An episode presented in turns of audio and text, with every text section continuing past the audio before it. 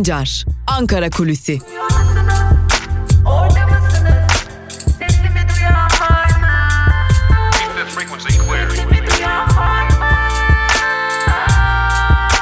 Özgürüz Radyo. Özgürüz Radyo. Özgürüz Radyo'dan merhaba sevgili dinleyenler. Ben Altan Sancar. Haftanın ilk gününde Özgürüz Radyo'da Ankara Kulisi programıyla sizlerleyiz ve hafta içi her gün olduğu gibi Ankara'nın gündeminde neler var bunları siz değerli dinleyicilerimizle paylaşacağız. Hemen programımızın başında hatırlatalım. Bugün pazartesi ve yine her pazartesi olduğu gibi bugün de Bakanlar Kurulu'nun Cumhurbaşkanı Erdoğan başkanlığında toplanması bekleniyor. Tekrar video konferans yöntemiyle toplanacak Bakanlar Kurulu ve bugün içerisinde önemli bir kararın açıklanması bekleniyor. E, tıpkı 23 Nisan'da olduğu gibi 1 Mayıs'ta da uzun süreli bir sokağa çıkma yasağı ilan edilecek mi, edilmeyecek mi sorusu kulislerde dolaşılmaya başlanmıştı. Bugün bu konuya ilişkin Cumhurbaşkanı Erdoğan'ın bir açıklama yapması bekleniyor. Yine ve son defa bir sokağa çıkma yasağının daha ilan edilebileceği ve bunun Türkiye'de ilan edilecek, pandemiye karşı ilan edilecek son sokağa çıkma yasağı olması bekleniyor ve ardından da adım adım ülkenin e, açılması bekleniyor. Şehirler arası ulaşımın açılması, AVM'lerin açılması, belirli tedbirlerle bir süre sonra kafelerin ve e, çeşitli eğlence mekanlarının açılması bekleniyor ve Mayıs ayı içerisinde Türkiye normale dönüş hazırlıkları yapmaya başlayacak. Cumhurbaşkanı Erdoğan'ın da bu konuya ilişkinde ilk sinyalleri bugünkü basın toplantısında vermesi bekleniyor. Geçelim önemli bir diğer konuya sevgili dinleyenler. Malum koronavirüs günlerinden geçiyoruz ve bu dönemde e, birçok vergi borcu, birçok faiz ertelendi, ötelendi. Bir biçimde tüketicilerden bunlar şimdilik en azından tahsil edilmeyecekler. Tabi bir de bağış kampanyası başlatıldı ve bu bağış kampanyasına bağış yapan büyük sermaye sahiplerinin borçlarının bu bağışlar karşılığında silinip silinmeyeceği de bilinmiyor ancak bunun da bir ihtimal olduğunu belirtelim. Peki neden bunları söylüyoruz? Malum Türkiye'de öğrenciler okurken kredi yurtlar kurumundan kredi çekerek e, belirli dönemlerde giderlerini bunlarla karşılıyorlar. Ancak şu anki aşamada dahi kredi yurtlar kurumundan çekilen kredilere faizler uygulanmaya devam ederken bu kredilerin faizlerinin silinmesi, borçların ertelenmesi ya da bu kredilerin silinmesi gibi bir konunun hükümetin şu an itibariyle gündeminde olmadığını biliyoruz. Geçtiğimiz aylarda hükümet tarafından yapılan açıklamada KYK kredileriyle, borçlarıyla ilgili bir takım düzenlemelerin yapılacağı belirtilmişti. Ancak o düzenlemeler sadece açıklamadan ibaret kaldı. Şu ana kadar herhangi bir adım atılmadı ve öğrenciler özellikle de koronavirüs günlerinde e, işsiz kalan mezunlar bu konuya çok ciddi bir şekilde isyan etmeye devam ediyorlar. Zira mezun olduktan bir süre sonra bu borçları adım adım ödemek zorunda kalıyorsunuz. Eğer ödemezseniz de önce yüklü faizler ardından da hesap blokeleri ve son olarak da icra işlemleriyle karşı karşıya kalabiliyorsunuz ve koronavirüs günlerinde mezun olan işsizler ve şimdiden borçlarını ödeyemeyeceğini ilan eden öğrenciler bu konuda AKP hükümetinden bir adım bekliyorlar. Ancak ilerleyen dönemlerde faizlerin silinmesi dışında herhangi bir adımında AKP'nin şu an için gündeminde olmadığını belirtelim ve geçelim bir diğer konuya. Yine yoksulları ilgilendiren bir konuya belediyeler konusuna zira CHP'li belediyelere yönelik AKP iktidarının baskısı her geçen gün artıyor. Son olarak Adana'da ekmek dağıtımı yapan Adana Büyükşehir Belediye Başkanlığı çalışanları gözaltına alınmışlardı. Tabi bu durumda acaba AKP belediyelere neden kafayı bu kadar taktı sorusu hepimizin aklına geldi. Tabi burada Cumhurbaşkanı Erdoğan'ın geçmişinden çıkardığı bir dersin önemli bir etken olduğunu artık hepimiz biliyoruz, hepimiz konuşuyoruz.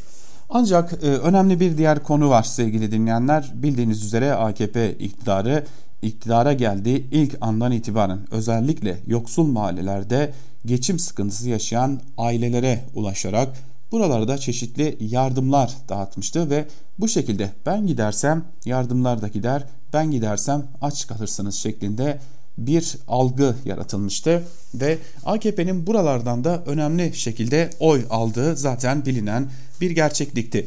Şimdi CHP'li büyükşehir belediyelerinki 11 ilden bahsediyoruz ki bunların içinde çok önemli iki il bulunuyor. Ankara ve İstanbul. Tabi buna İzmir'i ve Antalya'yı da eklediğimizde fazlasıyla büyük bir şekilde çok e, büyük bir nüfusa ulaşan bir CHP'li belediye nüfusundan bahsediyoruz.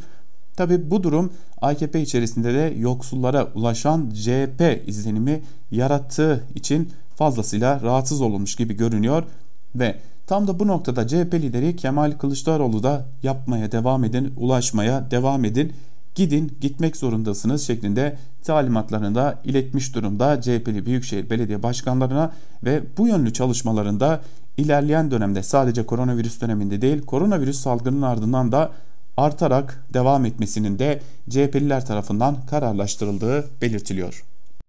Ve geçelim son konuya. Tabii bu son konuyu iki ayrı başlıkta ele almak gerekecek. Malum Türkiye'de bir ekonomik kriz beklentisi var. Hali hazırda yaşadığımız bir ekonomik kriz var. Ve buna ek olarak bir de e, gelecek daha da büyük dalgalardan bahsediyoruz. Tam da bu ortamda değerli dinleyenler e, şu konu konuşuluyor. Medya sektörü nasıl etkilenecek bu krizden? Bu konuyu ikiye ayırmak gerekiyor. Zira AKP ile birlikte işsiz kalan muhalif gazeteciler ya da AKP'li olmayan gazeteciler, tarafsız gazeteciler gerçeği var ve tabi bir de yandaş medya, havuz medyası gerçekliği var. Kriz her iki sektörü de her iki tarafı da elbette ki etkileyecek ama öyle görünüyor ki kriz büyüdükçe havuz medyasında bir küçülme ihtimali giderek artıyor. Geçtiğimiz aylarda en büyük medya organlarından biri olan Star'ın basılı yayını durdurulmuştu ve bunların artarak devam etmesi bekleniyor. Eğer ekonomik kriz büyür ve AKP bu yandaş medyaları beslemekte fazlasıyla zorlanmaya başlarsa öyle görünüyor ki ilerleyen dönemlerde kanal kapatmaları ile karşı karşıya kalmaya devam edeceğiz.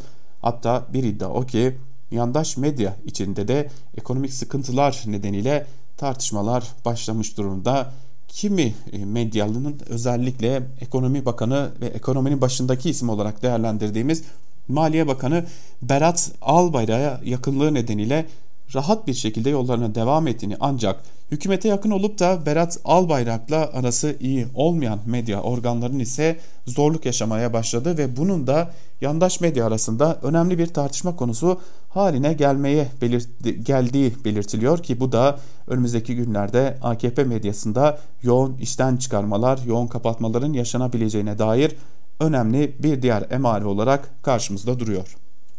Evet e, biz de bu konuyla birlikte Özgürüz Radyo'da Ankara Kulisi programını şimdilik noktalayalım. Ancak hatırlatalım gün içinde Türkiye basınında bugün programımızla Özgürüz Radyo'da karşınızda olmaya devam edeceğiz. Saat 10'da bizler Özgürüz Radyo'da Türkiye basında bugün programını sizlerle paylaşacağız. Saat 12'de ise Dünya basınında neler olup çiz, bitiyor, dünyada neler olup bitiyor, neler yazıldı, neler çizildi sorusunun cevabıyla Ela Bilhan arkadaşımız dünya basınında bugün programıyla sizlerle olacak. Ve tabi yine bugün gün içerisinde Özgürüz Radyo Genel Yayın Yönetmeni Can Dündar da Özgür Yorum ile Özgürüz Radyo'da siz değerli dinleyicilerimizle birlikte olmaya devam edecek. Özgürüz Radyo'dan ayrılmayın. Bizden şimdilik bu kadar. Hoşçakalın.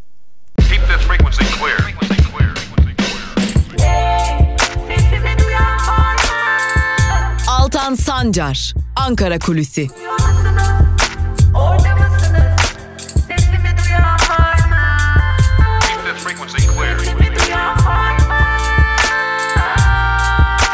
Özgürüz Radyo.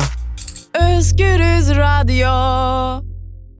Özgürüz Radyo'dan merhaba sevgili dinleyenler. Ben Altan Sancar. Türkiye basınında bugün programımızla hafta içi her gün olduğu gibi bugün de sizlerleyiz ve yine gazete manşetlerini ve günün öne çıkan yorumlarını aktarmak üzere karşınızdayız. İlk olarak gazete manşetleriyle başlayacağız. Gazete manşetlerinin ardından da günün öne çıkan yorumlarına hep birlikte göz atacağız. İlk gazetemiz Yeni Yaşam gazetesi. Yeni Yaşam gazetesinin manşetinde yaşam hakkını güvenceye al sözleri yer alıyor. Ayrıntılarda ise şunlar aktarılmış. AKP ve MHP'nin birlikte çıkardığı infaz düzenlemesinde eşitlik için herkesi kapsasın çağrılarına rağmen siyasi tutuklular kapsam dışı bırakıldı. CHP, anayasanın eşitlik ilkesine aykırı bulunan düzenlemenin iptali talebiyle Anayasa Mahkemesi'ne başvururken insan hakları örgütleri temsilcilerinden ve hukukçulardan AYM'ye eşitlik ilkesi doğrultusunda acil karar vermesini istedi. Türkiye İnsan Hakları Vakfı Yönetim Kurulu üyesi Profesör Doktor Ümit Biçer, insanın en öncelikli hakkı yaşam hakkıdır. İnsanların ölümüne yol açacak uygulamalardan kaçının dedi. Ceza infaz sisteminde Sivil Toplum Derneği Yönetim Kurulu üyesi Berivan Korkut da AYM'nin yaşam hakkı önceliğini gözeterek hızlı bir şekilde adım atması gerekiyor dedi. İHAD, ÖHD ve ÇED temsilcileri de AYM'nin eşitliği gözeten bir karar alması gerektiğini belirtti deniyor. Bu haberin ayrıntılarında ve Anayasa Mahkemesi'ne yapılan başvurunun e, aslında ne gibi sonuçlar doğuracağını e, erken mi göreceğiz, geç mi göreceğiz? Çok önemli bir konu ve henüz bu konuda bir adım atılmış değil. Kayıtlarla oynanıyor. Başlıklı bir diğer haberi de aktaralım size. Yine Yeni Yaşam gazetesinden. Sağlık Bakanlığı'nın açıkladığı vaka ve ölüm sayısını birçok kesim tarafından inandırıcı bulunmuyor. Uluslararası basında bu duruma dikkat çeken haberler yapmaya başladı. Biz de Türk Tabipleri Birliği Covid-19 İzleme Kurulu üyesi Profesör Doktor Kayyan Pala'ya bu durumu sorduk. En son 23 Nisan'da koronavirüsten yaşamını yitiren Doktor Erdinç Şahin'in ölüm nedeninin viral pnömoni yani zatüre olarak gösterildiğini belirten Pala şunları söyledi. Ölüm sayılarının beklenen artışı göstermemesi memnuniyet verici bir durum olmakla birlikte diğer ülkelerdeki örüntüyle örtüşmemesi dikkat çekiyor. Gözlemlerimiz tomografisi ve klinik bulguları hastalığı desteklediği halde laboratuvar yani PCR testi pozitif olmayanların kayıtlara viral pnömoni, doğal ölüm veya bulaşıcı hastalık olarak geçebildiği biçimindedir. Bu da ölüm sayılarının az gösterilmesine yol açıyor olabilir denmiş haberin ayrıntılarında ve biz bunu yıllarca konuşacağız. E, kuvvetle muhtemel ama ne biz kanıtlayabileceğiz ne de iktidar itiraf edebilecek. Geçelim Cumhuriyet Gazetesi'ne değerli dinleyenler. Cumhuriyet Gazetesi'nin manşeti bugün bana kalırsa dikkat çekici zira yaranamamak yani gerçekten yaranamamak e, sözcüğünün tam karşılığı halde Cumhuriyet Gazetesi son günlerde susmayacağız manşetiyle çıkmış Cumhuriyet Gazetesi. Ayrıntılarda ise şunlar aktarılıyor. Cumhuriyet'in etkinliği arttıkça ona karşı saldırılar da artıyor. Sanki bir merkezden yönlendirilmiş bir durum var. FETÖ ile mücadelede hiçbir gazete Cumhuriyet'i geçemez. Cumhuriyet gazetesi PKK terörüne, DHKPC terörüne ve nereden gelirse gelsin her türlü teröre karşıdır. Cumhuriyet teröre şehit vermiş bir gazetedir. Cumhuriyeti doğruları yazmaktan kimse alıkoyamaz. Cumhuriyet gazetesi korkutmak mı istiyorsunuz? Yazarlarını hapse mi atmak istiyorsunuz? Bu hakaret, bu hareket yanlıştır. Çünkü Cumhuriyeti korkutmak mümkün değildir. Bütün dünyada bir referans gazetesi olan Cumhuriyet artan itibarı ve etkinliğiyle yoluna devam edecektir denmiş. Haberin ayrıntılarında tabi Cumhuriyet Gazetesi'nin muhabirlerini bir köşeye ayırarak yönetimine söyleyecek çok söz var. Ama e, bu sözü söylemeye bile artık gerek kalmamış gibi görünüyor. Zira Cumhuriyet Gazetesi e, kendini savunmaya çalışıyor. Neden bu sözü söylüyoruz? E, malum genel yayın yönetmenimiz Can Dündar'ın Cumhuriyet Gazetesi'nden tasfiye süreci, Cumhuriyet gazetecilerinin tutuklanması süreciyle başlatılan ve mahkeme eliyle Cumhuriyet Gazetesi'nin bir başka gruba devredilmesi ve o grubun neredeyse o tutuklanan insanlara karşı e, hakaretamiz e, cümleler kuran bir e, vakıf yönetiminin olması e, her şeyi ortaya çıkarıyor ama geldikleri bugün de hala Cumhuriyet Gazetesi olarak e, iktidara yaranamıyorlar. E, bu durumda hali hazırda büyük bir e, trajedi olarak karşımızda duruyor. Tabii bu konuya ilişkin Aykut Küçükkaya'nın yazısını da aktaracağız. Aykut Küçükkaya'nın yazısı önemli. Ankette fişleme başlıklı bir diğer haberi aktaralım. Tarım ve Orman Bakanlığı tüm birimlere objektif olmayan ve muhbirliği teşvik edecek personel değerlendirme anketi gönderdi. Ankette kişinin kendisiyle aynı düzeydeki başka personeli değerlendirmesi istendi. Birimdeki personelin performansının puanlandırılması zorunlu tutuldu. Tarım Orman İş Sendikası Başkanı Durmuş, soruşturma tehdidiyle yapılan anketi yargıya taşıyacaklarını belirtti. Durmuş, Bakan Pakdemirli çalışanları ayrıştırmak istiyor. Ayrıştırmayı da emekçilere yaptırmak istiyor. Sendika üyelerimiz asla bu oyuna gelmeyecektir dedi şeklinde ayrıntılar aktarılmış. döneminde dışarıdan saman ithal ettiğimiz, küçükbaş büyükbaş hayvan ithal ettiğimiz e, Tarım Bakanı şimdi de personeli fişleme çabasına girişmiş gibi görünüyor. Cumhuriyet Gazetesi'ni de hemen noktalayalım ve Cumhuriyet Gazetesi'nin ardından geçelim Evrensel Gazetesi'ne. Evrensel Gazetesi salgın işte böyle yayılıyor manşetiyle çıkmış. Ayrıntılarda ise şunlar aktarılmış. İstanbul Ambar'da çalışan bir liman işçisi koronavirüs belirtileri gösterdiğini iş yeri yönetimine iletti. Ancak hastaneye gönderilmedi. İş yerine servisle getirildi. İzni izin alarak hastaneye giden işçi test sonucunu beklerken yine çalıştırıldı. İşçinin testi pozitif çıktı ancak diğer işçilere test yapılmadı. İşçi virüsü hem diğer işçilere hem de ailesine bulaştırdı. Limanlarda yaşanan bu durumun salgın sürecini özetlediğini belirten Liman İş İstanbul Bölge Başkanı Sinan Cengiz, bakanlık harekete geçip test sonucunu bekleyen işçi zorlayan yetkililer hakkında insanların canını tehlikeye attıkları için soruşturma açmalı. Bu konuda elimizde bilgiler mevcut. Harekete geçildiğinde paylaşmaya hazırız dedi şeklinde ayrıntılar aktarılmış. Beni, beni bu düzen öldürür, bu virüs öldürmez e, cümlesi bir kez daha bu dönemin haklı çıkan cümlesi olmuş olduğu gibi görünüyor. Teşvikler iptal edilebilir başlıklı bir diğer haberi aktaralım. Salgın nedeniyle kamu idarelerinin bütçesinin yetersiz kalacağı ve ek bütçeye gidilmesinin zorunlu olduğunu söyleyen Profesör Doktor Aziz Konukman, Ek bütçe ile sağlık harcamaları yurttaşa ve emekçilere dönük doğrudan aynı ve nakdi destek mümkün dedi. Profesör Doktor Konukman ek bütçe ile sunulanların yapılabileceklerini söyledi. 195 milyar TL sermayeye değil emekçilere aktarılabilir. Kamu özel ortaklıklarında garanti ödemeler iptal edilebilir. Çiftçiye destek milli gelirin %1'ine çıkartılabilir ama bu da pek de işimize gelmez iktidar olarak diyebilir AKP'de diyelim ve devam edelim değerli dinleyenler Bir Gün Gazetesi'ne geçelim. Bir Gün Gazetesi'nin manşetinde ise işsizlik virüsü 15 milyonu vurur sözleri yer alıyor. Ayrıntılarda ise şunlar aktarılmış.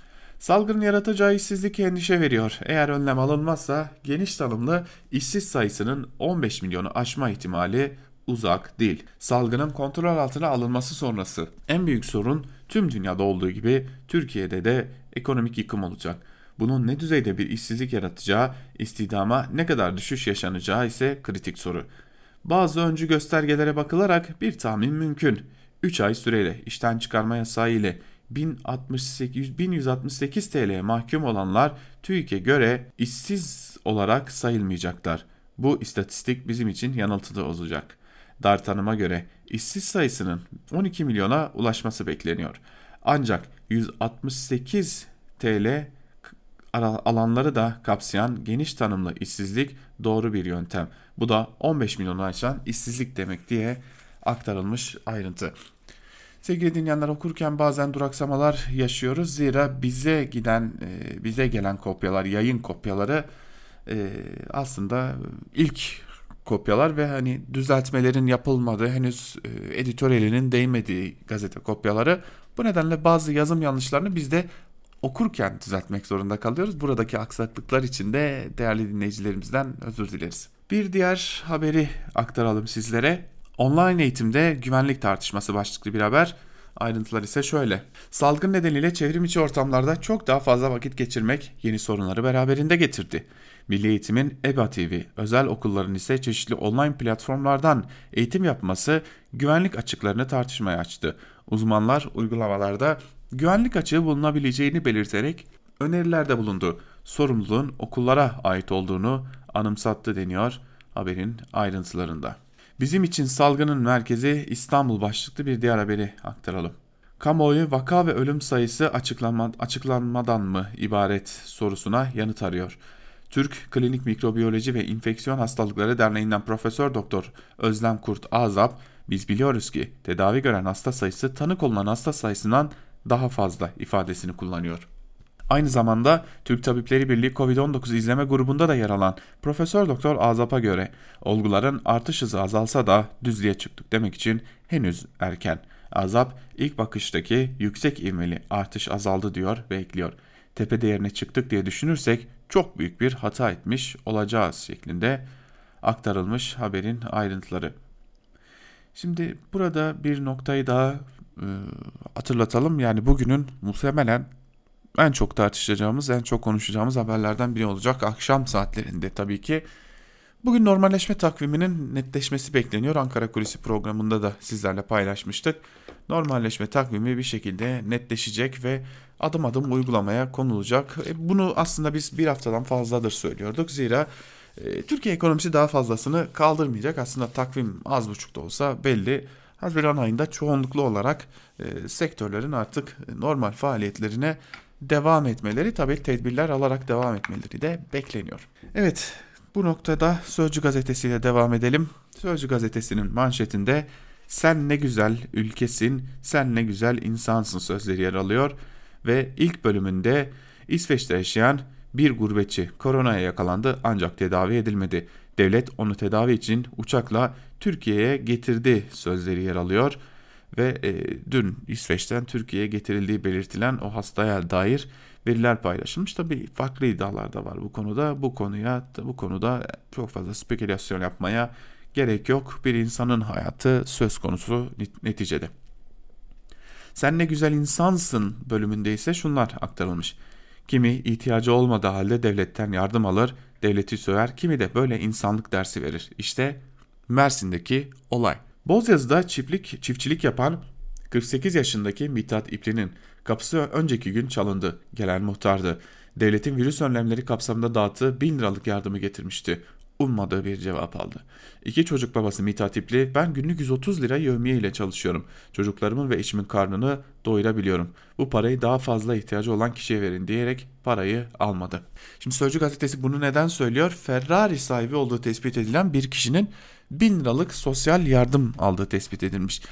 Şimdi tabi burada şu soruyu sormak gerekiyor. Yani e, Ferrari sahibi olan elbette ki suçlu yardımı kabul ettiği için ama bu yardımı kim dağıtıyor? Bu yardıma muhtaç olanların listesini kim belirliyor? Ha belli tamam yani yardıma muhtaç olanlar da var listede bunu inkar etmiyoruz.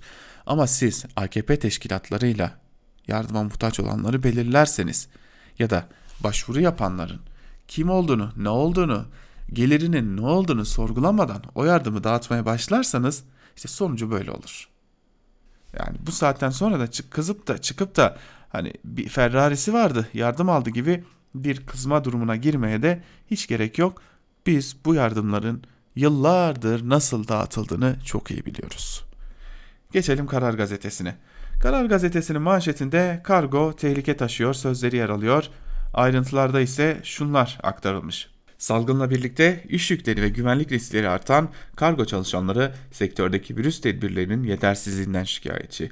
Günde 100 kişiye teslimat yapıyoruz sözleriyle tehlikenin toplumu kapsadığı ortaya çıkıyor. Süper taşıyıcı riskine karşı iki başlıkta acil adım gerekiyor. Çalışma saatleri azaltılsın, yalnızca tıbbi gereç, gıda ve temizlik ürünlerine izin verilsin. Şimdi e, biz kargo çalışanları tek başına kargoları taşı, taşıyor sanıyoruz ama şimdi kargo şirketleri de bu süreçte tırnak içerisinde söylemek gerekirse artan iş yüküne dair yeni bir tedbir aldılar sevgili dinleyenler. İşsiz kalanlar, araç sahipleri, ücretsiz izne çıkarılanlar. Eğer aracınız varsa gidip kargo şirketleriyle belli bir miktar karşılığında anlaşarak onlar için kargo dağıtmaya başlayabiliyorsunuz. Yani şimdi bir de bu yöntemi çıkardılar.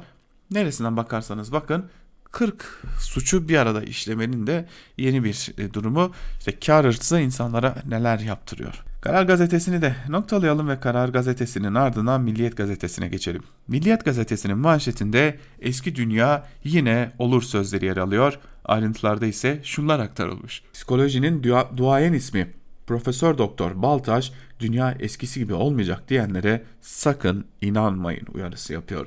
Belirsizliğin büyük stres kaynağı olduğunu dile getiren Profesör Baltaş'a göre karantina dönemi aile ilişkileri ve aile içi sevgi bağlarını güçlendirmek için aslında eşsiz bir fırsat.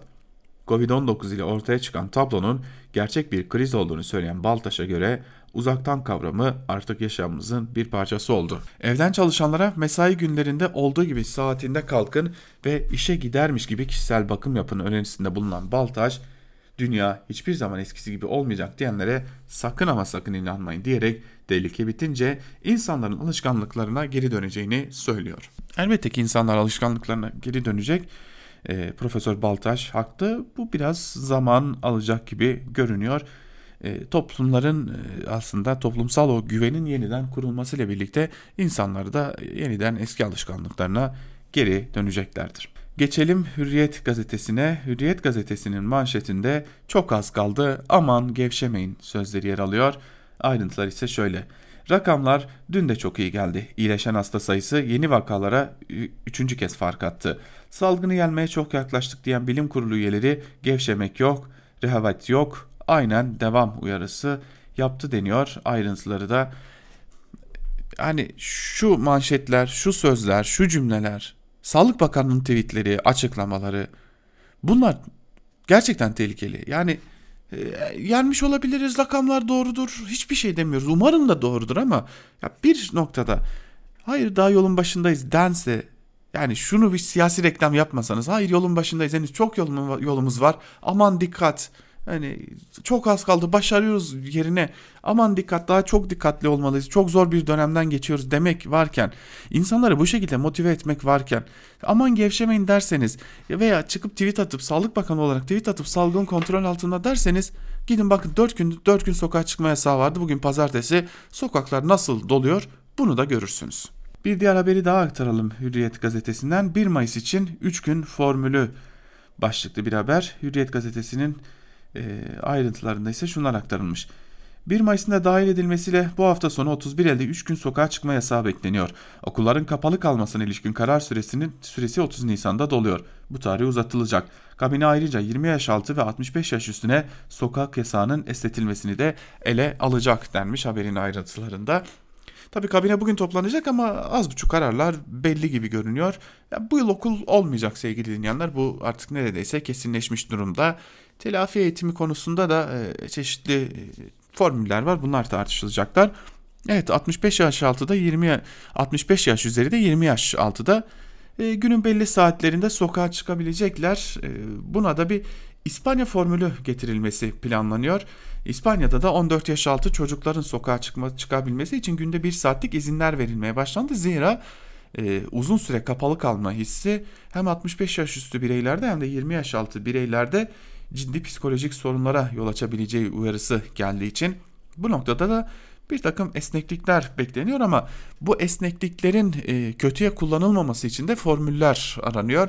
Zira bu kötüye kullanım bir anda sokaklarda ciddi kalabalıklarda yaratabilir diyelim. Gün içerisinde zaten Bakanlar Kurulu bunu ele alacak ve akşama doğru da Bakanlar Kurulu ardından da biz de bir açıklama bekliyoruz. Geçelim Sabah gazetesine. Sabah gazetesinin manşetinde tek bir devlet yapabilirdi. O da Türkiye sözleri yer alıyor. Ayrıntılarda ise dünyadaki tek bir vatandaşını bile yalnız bırakmayan Türkiye, İsveç'in tedavi etmediği korona hastası Türk babayı 8 saatlik müthiş operasyonla yurda getirdi deniyor. Bu arada e, bu çok güzel bir şey. Ben buna e, hani niye yaptınız diye sormanın bile bir alemi yok.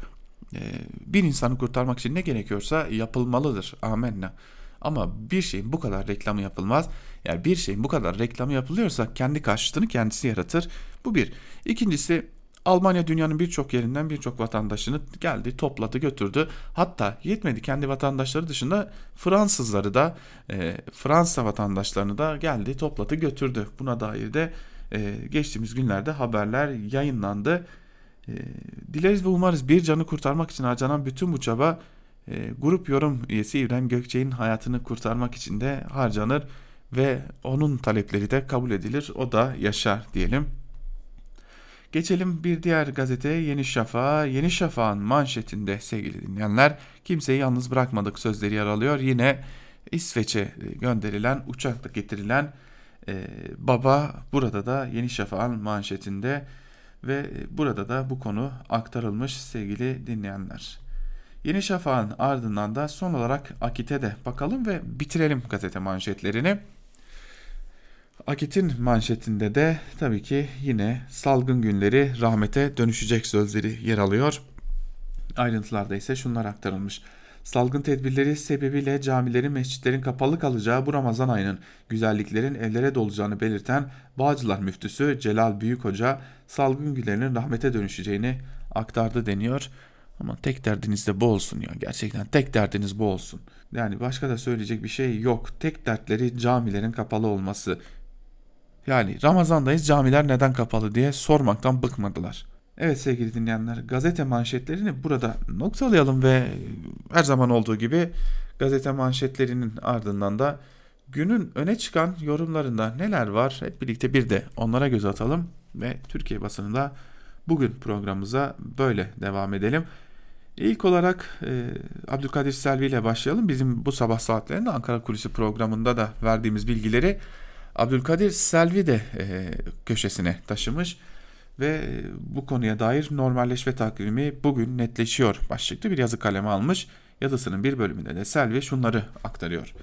Bugün yapılacak Bakanlar Kurulu diğerlerinden biraz farklı olacak. Çünkü şimdiye kadar hep koronavirüsle mücadelede alınacak önlemler konuşuldu. Getirilecek kısıtlamalar kararlaştırıldı. Şimdi ilk kez normalleşme takvimi ele alınacak. Bilim Kurulu üyesi Profesör Doktor Tevfik Özlü veriler iyi gidiyor. Gidiş iyi yönde. Sadece Türkiye'de değil ABD ve Avrupa'dan da veriler iyi geliyor dedi. Tabi Bakanlar Kurulu toplantısından önce bilim kurulunda yeni süreç enine son boyuna tartışılacak. Normalleşme sürecini bakanlarla ve bilim kurulu üyeleriyle konuşuyorum. Tevfik Özlü bir uyarı ile başladı konuşmaya. Aman gevşemeyelim henüz tehlike geçmiş değil.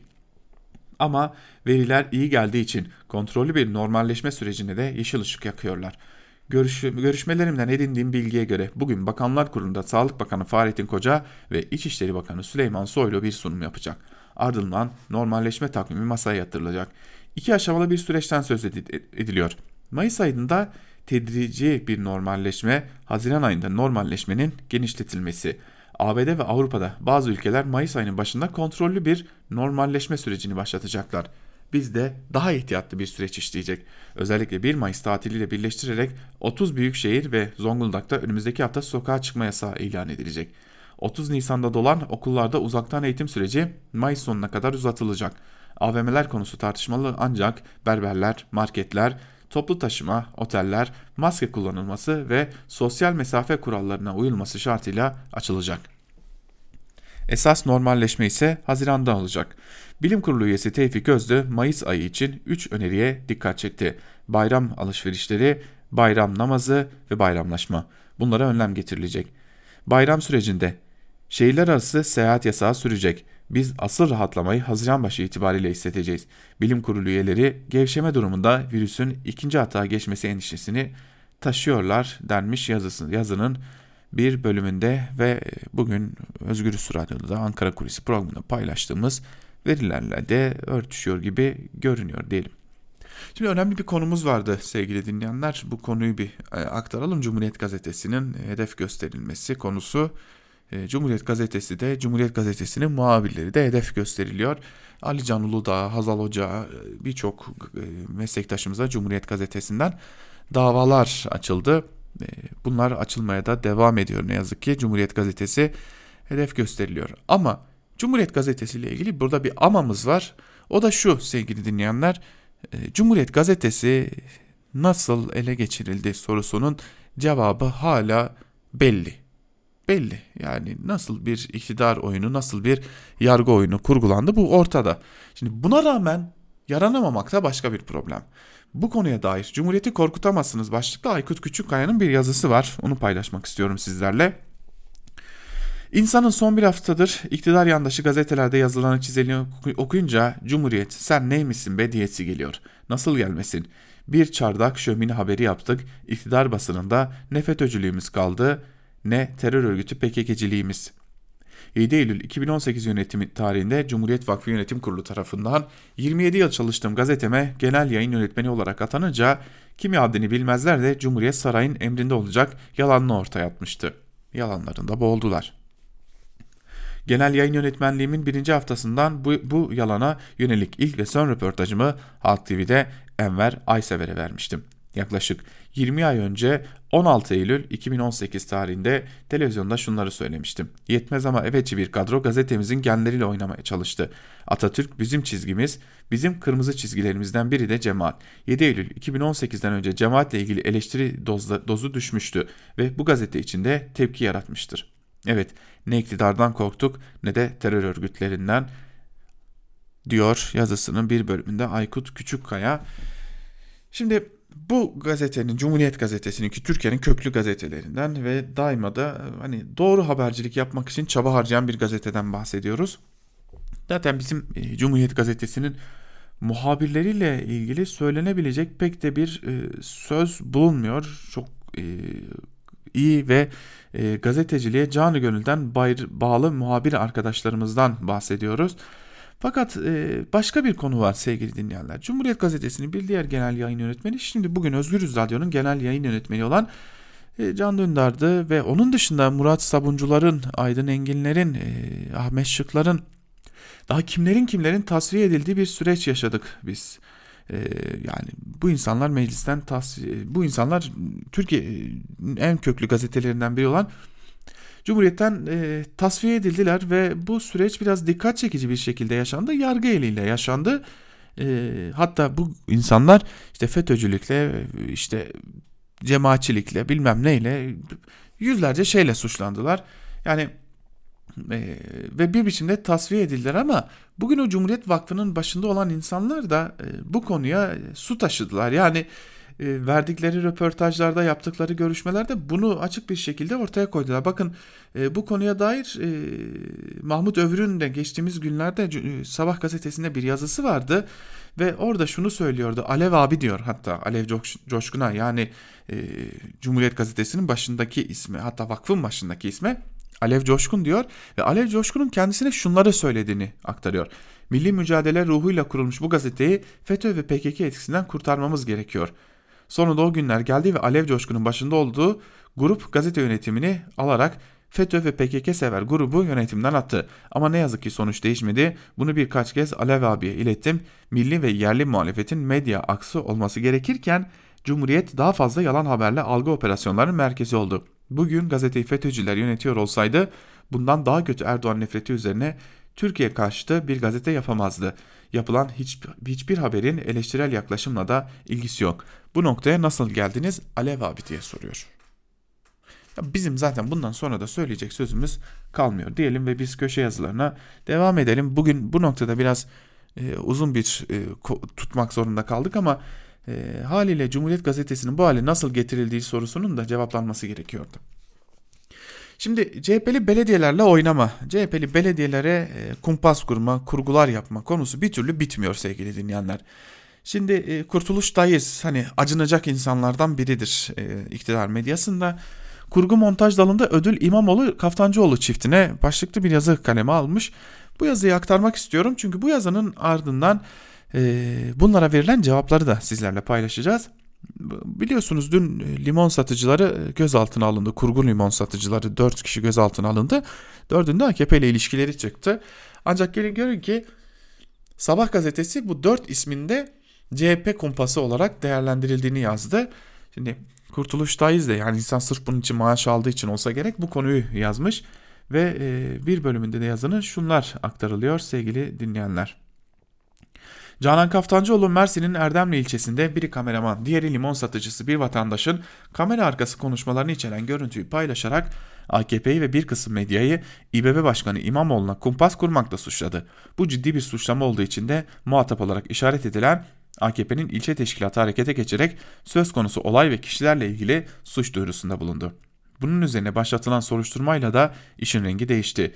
Vizanse'nin kamera arkasını çeken kişi görüntüleri CHP'li Mersin Büyükşehir Belediyesi Koordinasyon Merkezi Başkanı ve, ve UY'a yolladığını itiraf etti. Bu mizansenin hazırlanmadan önceki telefon kayıtları da bu trafiği doğruluyor. Bu kurgu haberi sosyal medya hesaplarından paylaşarak gündem yapanın Canan Kaftancıoğlu olması da zaten siparişin kimden geldiğini göstermekte. CHP İstanbul İl Başkanı Canan Kaftancıoğlu anlaşılan burada bir taşla iki kuş vurmaya çalışmış. Bu kurgu haberle hem İBB Başkanı İmamoğlu'nu hem de kendisini kurtarmaya çalışmış.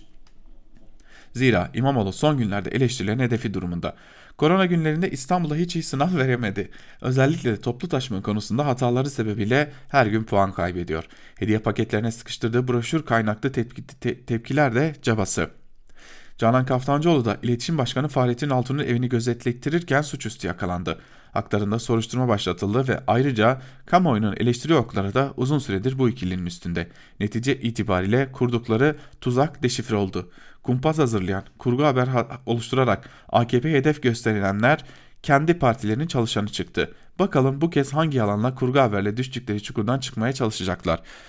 Şimdi Kurtuluş Dayı'nın neden bir çukura düştüğünü ve o çukurdan artık çıkamayacağını geçmişinden biliyoruz sevgili dinleyenler. Geçmişindeki savrulmalardan biliyoruz zaten Kurtuluş Dayı'nın e, nereden nereye sözü herhalde Kurtuluş Dayız için çok geçerli bir söz. Bu arada e, 4 kişi de eski AKP'liymiş. AKP ile ilişkileri olan insanlarmış. O görüntülerle ilişkili olanlar. Şimdi geldiğimiz noktada e, sadece tek bir e, iddiası var. İşte bilmem neyin neyin neyinin yani koordinasyon merkezinden birine ulaştırdım diyor. Başka da hiçbir şey söylenmiyor. Ama eldeki veriler bu işin altından sizin çıktığınızı gösteriyor sevgili Kurtuluş. Her ekibi de hani eski yöntemlerle kumpas kurmak varken e, bu işin eski ortaklarınıza bu işi sizler yapmışken yani CHP'nin eline su dökemezsiniz. Geçelim bir diğer konuya AKP'nin limonla imtihanı başlıklı bir yazıya Ülkü Doğanay gazete duvardan e, bir yazı.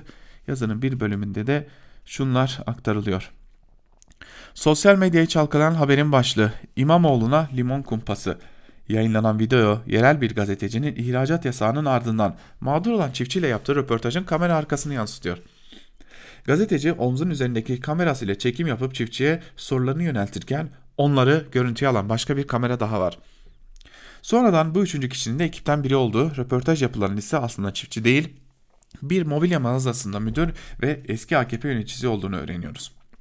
Bu videoda gazeteci bu konuda Mahmut Bey şunu kesinlikle söyleyebilirim diye konuşmaya başlayan rol arkadaşının sözünü kesiyor ve olmadı Mahmut, de, Mahmut Bey deme abi diye replik veriyor. Haber yayınlanmış, yayınlanabilmiş olsa Mersin Büyükşehir Belediyesi'nin dayanışma çağrısına yanıt vererek Mersinli üreticinin satamadığı 100 ton limonu İstanbul halkına dağıtmak üzere satın alan İstanbul Büyükşehir Belediyesi'nin tıpkı kamu kaynaklarını yandaş müteahhitlere, iş insanlarını aktarmakla suçlanan AKP'li belediyeler gibi üreticiyi değil yandaşlarını kayırdığını ispatı olarak kullanılacak. Burada beni esas ilgilendiren artık kanıksadığımız yalan haberler yayarak yapılan bu tür trollük faaliyetleri değil. Bu habere konu olan Limon'un çağrıştırdıkları. Limon, Türkiye'de seçim kampanyaları tarihinin belki de en başarılı kampanya mesajının baş aktörüydü. Erdal İnönü'nün genel başkanlığındaki Sosyal Demokrat Halkçı Parti'nin 1987 seçimlerinde kullandığı 5 yılda bir limon gibi sıkılmaya gücünüz var mı sloganı ve slogana eşlik eden sıkılmış limon simgesi yolsuzluk söylentileri kayırmacılık ve kemer sıkma politikaları altında ezilen seçmen üzerinde kısa sürede büyük etki yaratmıştı. Bugün ise tüm elini kolunu bağlama çabalarına rağmen seçimi kazanan CHP'li belediyelerin 25 yıl boyunca aynı zihniyet tarafından yönetilen Ankara ve İstanbul halkına başka türlü belediyeciliğin mümkün olduğunu gösterdiğine tanık oluyoruz. Günlük hayatın felç olduğu, ekonominin durma noktasına geldiği, pek çok iş yerinin kapatıldığı, yüz binlerce insanın bir anda işsiz kaldığı, çok daha fazlasının ne zaman işsiz kalacağını bilinmediği İstanbul'un belediye başkanı iktidarın önüne çıkardığı tüm engellere rağmen dayanışmayı ayakta tutmaya çabalıyor. Yardım toplaması yasaklanan, banka hesaplarına el konulan, ekmek dağıtmasının halka sağlık hizmeti götürebilmek için Sahra Hastanesi açmasının önüne geçilen CHP'li belediyeler bugünlerde bir yolunu bulup ihtiyaç sahiplerine hizmet götürmek için olağanüstü bir çaba sarf ediyor. Üstelik tabana yayılan çoğu olanın azı olanla bölüşmesine aracılık eden yani seçmene dokunan bir dayanışma ilişkisi kurarak yürütüyorlar kampanyalarını diyor yazısının bir bölümünde Ülkü Doğanay ve aslında bu hedef oluşun sebebini de ortaya koymuş oluyor. Bir diğer yazıyla devam edelim değerli dinleyenler. Ee, bir diğer yazı yine bu konuya ilişkin. Ee, bir gün gazetesinden Güven Gürkan Öztan'ın yazısı 3 koyun güdemezler propagandasının iflası başlıklı yazının e, bir bölümünde şunlar aktarılmış. Salgın sonrasında nihai kapışmaya giden süreç hızlanacak. AKP-MHP bloğu 3 büyükşehir belediyesinde cisimleşen iradeyi ortadan kaldırmak için yeni planlar peşinde. Belediyelerin kaynaklarını kurutmanın, yetki alanlarını daraltmanın onları durdurmaya yetmediğini gördüklerinden muhtemelen daha radikal adımlar atacaklar. O yüzden içinde bulunduğumuz günlerin muhalefet için anlamı büyük. CHP liderinin alçak gönüllü bir uygarlığın inşasına çağrısını bu bağlamda düşünmek gerekiyor. Çağrı'nın en temel özelliği pandemi sonrası dünya ile Türkiye'yi birlikte düşünmeye davet etmesi. Küresel adaletsizliklerin neden olduğu sorunları görmeden. Bu bağlamda 1980'lerin 1990'ların hakim neoliberal paradigmasını eleştirmeden bir mücadele programının belirlenmesi mümkün değil. Bu nedenle Kılıçdaroğlu'nun demokratlar dünyanın Covid-19 sonrasını baskıcı ve otoriter iktidarlara neoliberal politikaların uygulayıcılarına bırakamaz ifadesini çok yerinde ve önemli buluyorum. Enternasyonalist bir ruhla demokratların bir araya gelmesinin ve yeni bir uygarlık inşa etmesinin dünya halklarını 21. yüzyılda uçurumun kenarından çekip kurtaracak yegane güç olduğu da altı çizilmesi gereken bir diğer gerçek. Çağrı'nın Türkiye kısmında ise kuvvetler ayrılığı prensibini üzerine inşa edilecek yeni anayasa önerisi, özgürlükler, bölüşümde adalet ilkesi, iş güvencesi, sağlık ve eğitim hizmetlerinin nitelikli ve ücretsiz olması, yerel yönetimlerin güçlendirilmesi gibi başlıklar öne çıkıyor. Şimdi asıl mesele bu alçak gönüllü çağrının hayata geçmesi için CHP'nin nasıl bir yöntem izleyeceği. Bakalım CHP yönetimi sağ sol yoktur tezinde ısrar mı edecek yoksa yüzünü çağrının kalbinde yer alan sol değerlere verip yeni bir yol haritası mı yol haritası mı belirleyecek diyor. Güven Gürkan Öztan da yazısının bir bölümünde sevgili dinleyenler ve e, geleceğin nasıl olması gerektiğine dair CHP lideri Kemal Kılıçdaroğlu'nun ortaya koyduğu o tahayyülün aslında artık tam adının konulması gerektiğini de belirtmiş oluyor yazısında. Şimdi Sözcü gazetesinden bir diğer yazıyı da aktaralım. E, haliyle bu salgın günlerinde merak ettiğimiz bir diğer konu sevgili dinleyenler bizim vergilerimiz nereye gidiyor sorusu. İşte buna dair e, araştırmaların belki de en önemli isimlerinden biri e, sevgili Çiğdem Toker. Ve bugün Sözcü gazetesindeki yazısında işte Avrasya Tüneli'ndeki mücbir sebep maddesi başlıklı e, yazısında bir bölümünde de şunlar paylaşılmış. Geçen ay koronavirüs salgını çıkınca hatırlattım. Çalışamayan işçiye günlük 39 TL uygun gören iktidar vatandaşa harcayacak kaynak arıyorsa kamu özel işbirliği sözleşmelerindeki mücbir sebep maddesini işletebilir. Mücbir sebep ne mi? Kamu özel işbirliği söz konusuysa doğal afetler, milli güvenlikle ilgili olağanüstü durumlar ve salgın hastalıklarda tanınan imkan işletil imkan işletilse 20 küsür sene geçmez, geçsek de geçmesek de yüz milyonlarca dolar ödenen projelere bu ödemeler haklı bir nedenle yapılmayabilecek. Hemen belirtelim. Her sözleşmede mücbir sebep maddesi aynı olmak zorunda değil. Bazı devletler de bu olanağı daha rahat sağlıyor. Avrasya Tüneli'ndeki mücbir sebep maddesi böyle mesela. Türkiye Büyük Millet Meclisi'nden hepimizi temsil eden vekillerin ticari sır diye saklanan sözleşmeler aslında hepimizi ilgilendirdiği için ulaştım. Bilgileri paylaşacağım. Önce hatırlatalım. Ulaştırma Bakanlığı Altyapı Genel Müdürlüğü ile Avrasya Tüneli'ni yapıp işleten Ataş AŞ adlı şirket arasında 2011'de Yap, işlet, devret uygulama sözleşmesi imzalandı. Bu sözleşmeyle günlük 68.500 araç garantisi verildiğini bakanlar açıklamıştı. Geçiş ücretlerinin otomobil başına 4 dolar, minibüs başına da 6 dolar artı KDV olarak belirlendiğini de. Tünel 2016 yılın sonunda açıldı. İzleyen 3 yıl geçen araç sayısı garanti edilen rakamlara erişemedi. Resmi olarak sürekli tünelin yakıt giderlerinde tasarruf sağlaması nedeniyle ekonomiye de katkıda bulunduğu açıklandı. Ancak garanti sayısının altında kalan tarife bedelleri şirkete bütçeden ödendi. Avrasya Tüneli için imzalanan sözleşmeye göre mücbir sebepler şöyle sıralanıyor. Kısmi veya genel seferberlik ilanı, yasal grev, terör hareketleri, sabotaj, nükleer patlama veya sızıntıların meydana getirdiği sonuçlar, yangın, fırtına, çığ, yıldırım, sel, deprem gibi doğal afetler ve salgın hastalıklar. Mücbir sebep doğmuşsa bakanlık ile anlaşarak sözleşme feshedilebiliyor. İlgili madde şöyle. Taraflardan her biri gerekçelerini de bildirmek suretiyle karşı tarafa göndereceği bir ihbarname ile bir ya da birden çok mücbir sebep olayının tarafların sözleşmeden doğan yükümlülüklerini yerine getirmesini telafisi mümkün olmayacak şekilde engellediği hususunda taraflar anlaşmaya vardıkları takdirde derhal. Teknik ve hukuki ayrıntılarda boğulmayalım ama şu kadarını ekleyelim. Kamu özel işbirliği sözleşmelerinde mücbir sebebe dayalı fesih yapılmayacaksa yatırım dönemi ayrı, işletme dönemi ayrı değerlendiriliyor. İmza atan iki tarafta ayrı sorumluluklar tanımlanıyor. Olmaz ya diyelim ki iktidar radikal bir karar aldı. Şirketi değil kamu çıkarlarını düşünerek bu sözleşmede koronavirüs salgını sebebiyle sözleşmeyi feshetmek istedi. Avrasya Tüneli için bu tercihi kullanırsa şirkete ve kredi kuruluşlarına yükümlülükleri var. Şirketin araç gelirlerinden alamadığı öz kaynağı ödemek zorunda.